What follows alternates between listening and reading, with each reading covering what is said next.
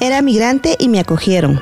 ¿Alguna vez te has puesto a pensar en todo lo que Jesús hizo por ti? Sin conocerte, dio su vida entera por ti. Se acercó a nosotros sin miedo y sin prejuicios. Entonces medita, ¿qué debes hacer por las personas migrantes? Debemos estar dispuestos a ayudar a las personas migrantes, sin excluir a nadie por nada, ni siquiera marginarlos por miedo al COVID. Este es un mensaje de la Pastoral de Movilidad Humana de Guatemala con el apoyo de Iniciativa Cristiana Romero.